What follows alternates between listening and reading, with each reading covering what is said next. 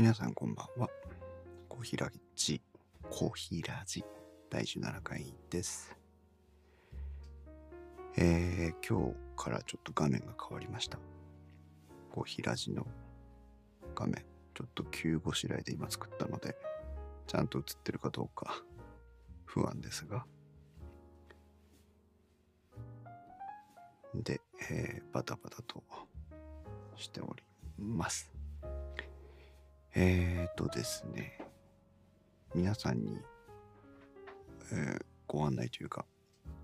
今までこの YouTube ライブのコーヒーラジは、まあ、今日まで17回配信してきたんですけど、うん、特にまあ何も考えずにスタートしたんですけど、YouTube ライブでノー編集で配信したいなっていうのが一番のポイントで。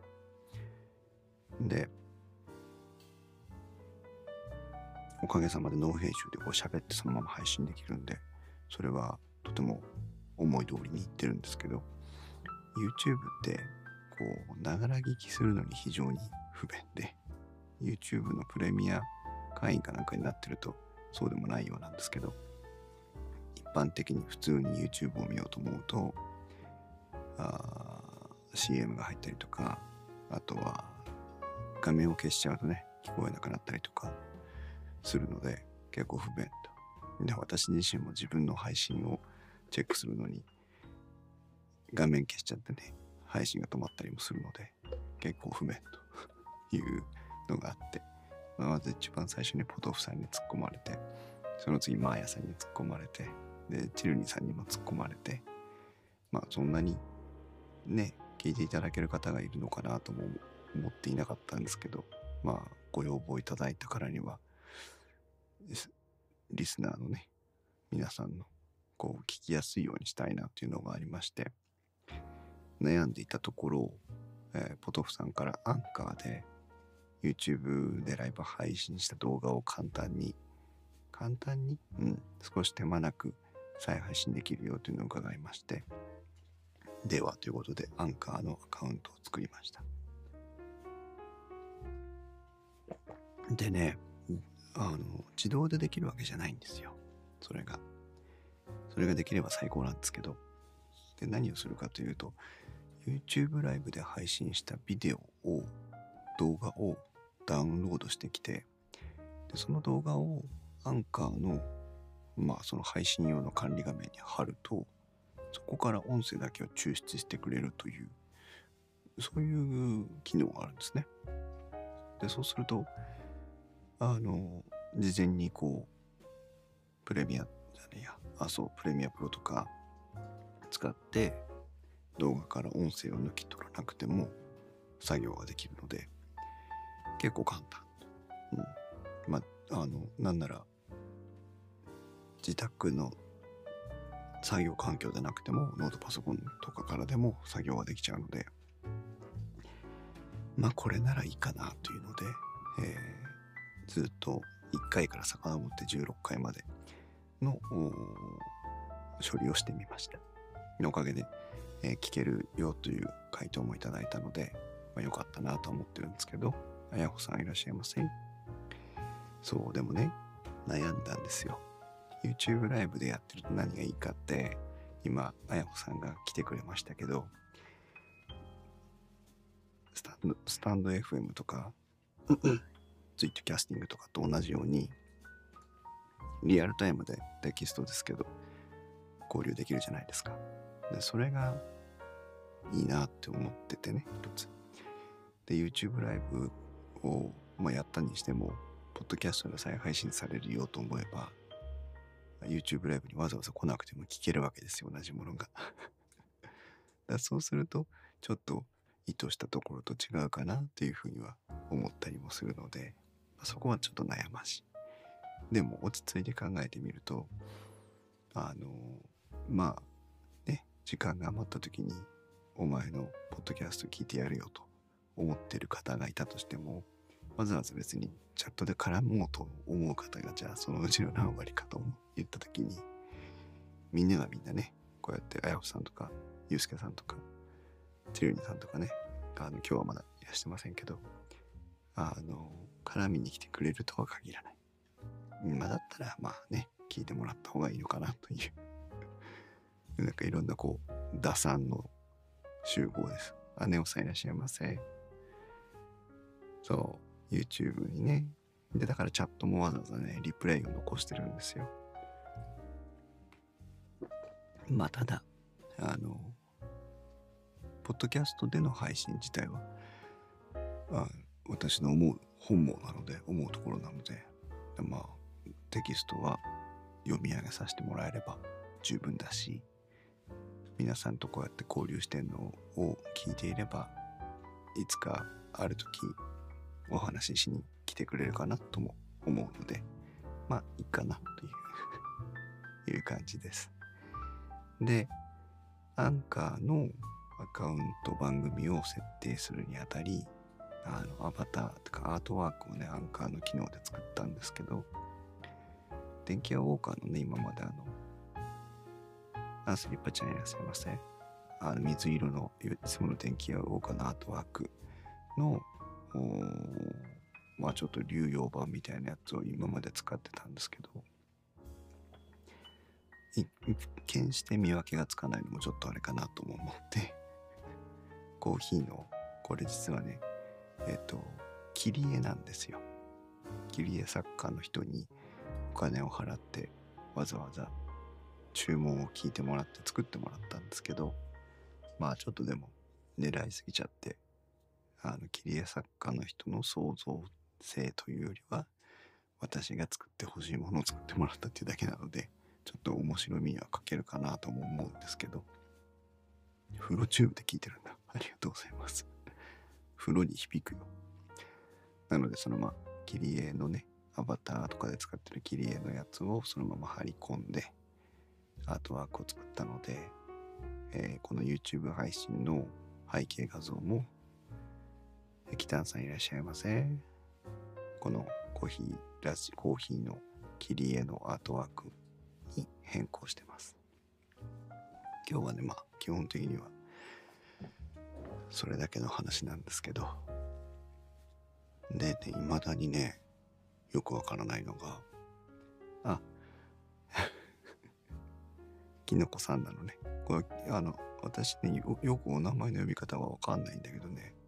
これ、きのこと呼んでもいけないんだよね、確かね。なんとかさんってこの前伺った気がするんだけど。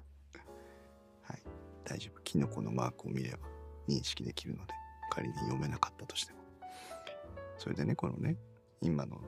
この17回やっての悩みが、この、今もそうですけど、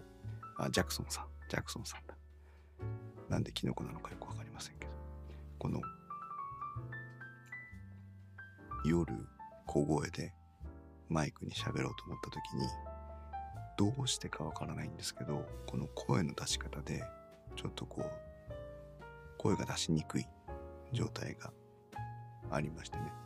喉が閉まってるとかって言ってましたけど。まあ、小声で喋ってるからっていうのもあるんですけど、なんかこう、でもね、配信しないで喋ろうと思えば普通に喋れるんですよ。だなんか、ちょっと、声の出し方の加減なんだろうなと思いながら、これをね、なんとかね、改善したいというのが今の目下の課題でございます。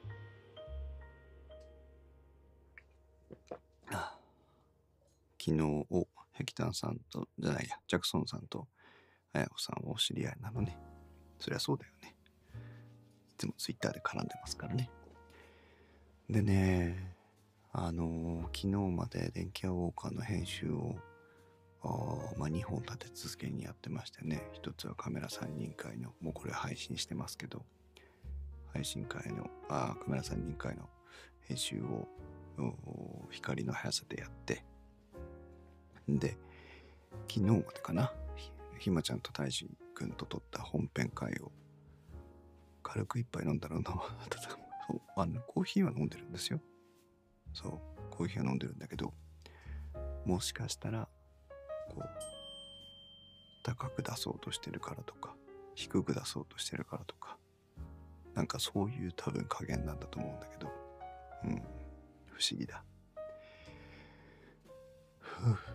それで、電気屋、そうそう、本編会をね、編集してて、それは昨日終わったんですよ。で、結構今回は大胆に話の順序を入れ替えたりしながら編集したんですけど、いつ配信しようかなっていうふうに悩んでるところ。これしょうがないのですぐ配信したくなるんですけど、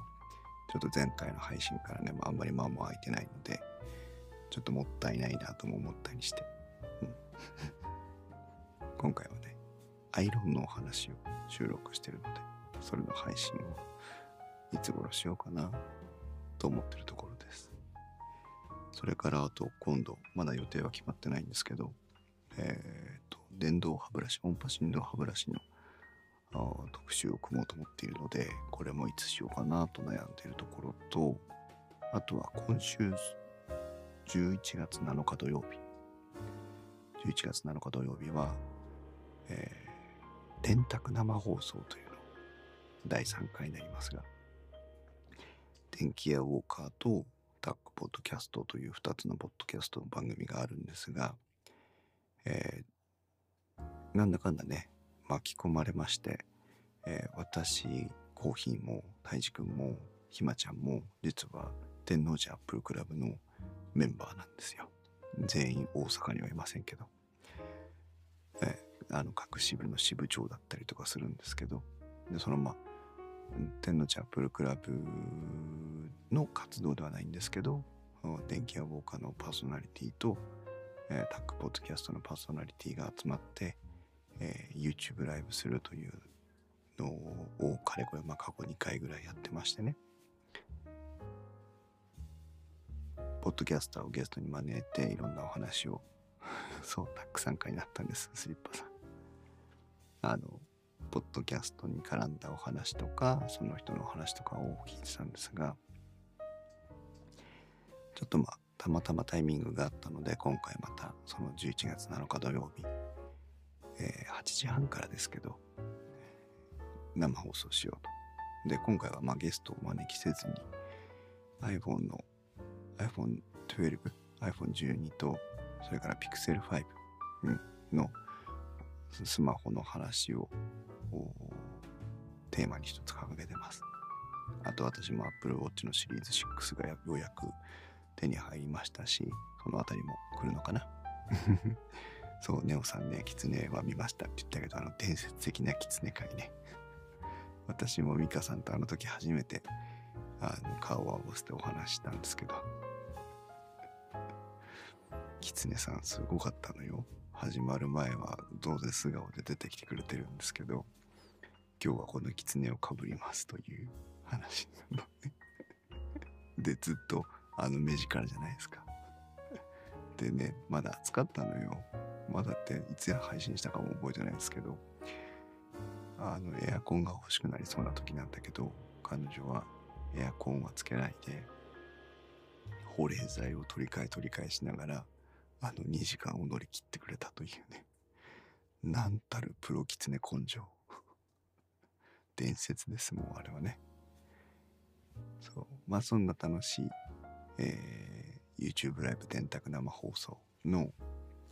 えー、配信を行う予定ですので、もしお時間が合えば皆さんもね、